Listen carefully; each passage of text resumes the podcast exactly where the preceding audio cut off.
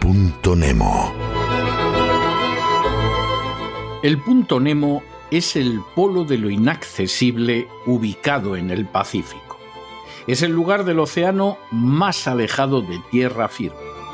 Situado en el sur del Océano Pacífico, a 2.688 kilómetros de la Antártida y cementerio de naves espaciales, el fondo del océano situado en dicho punto Nemo se encuentra a unos 3.700 metros de profundidad.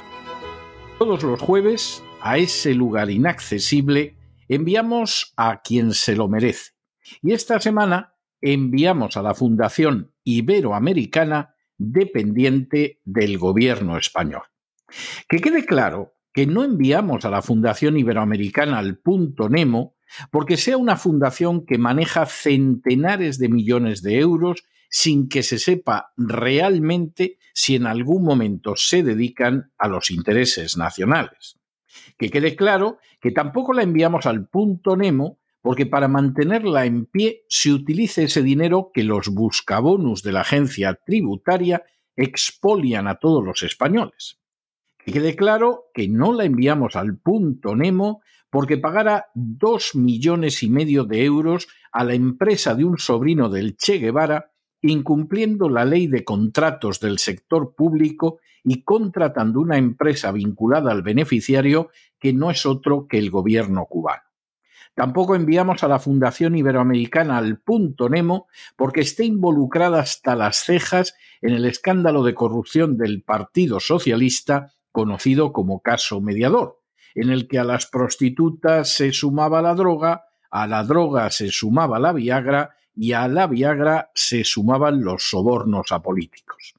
Ni siquiera enviamos a la Fundación Iberoamericana al punto Nemo porque en ella esté la vicepresidenta primera del Gobierno y ministra de Asuntos Económicos, Nadia Calviño, la ministra de Justicia, Pilar Job, el ministro de Asuntos Exteriores, Unión Europea y Cooperación, José Manuel Álvarez, la secretaria de Estado de Igualdad, Ángela Rodríguez Pam, otros 13 secretarios de Estado y personajes de la trama de corrupción mediador, como el general de la Guardia Civil, Francisco Espinosas, y el famoso diputado socialista, Juan Bernardo Fuentes Cuberlo, más conocido como Tito Berni.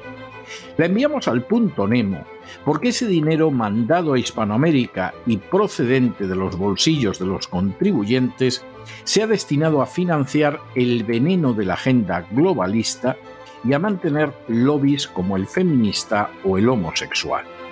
Es repugnante, es indecente, es inmoral que la Fundación Iberoamericana, que ha costado centenares y centenares y más centenares de millones de euros a los españoles sea fundamentalmente un instrumento de adoctrinamiento ideológico destinado a convertir en esclavas a las naciones de Hispanoamérica, entregándolas en manos de la agenda globalista.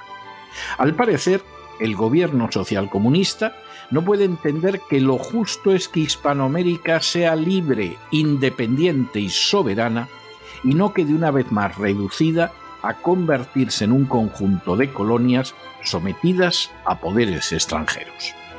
Así que la Fundación Iberoamericana al punto Nemo.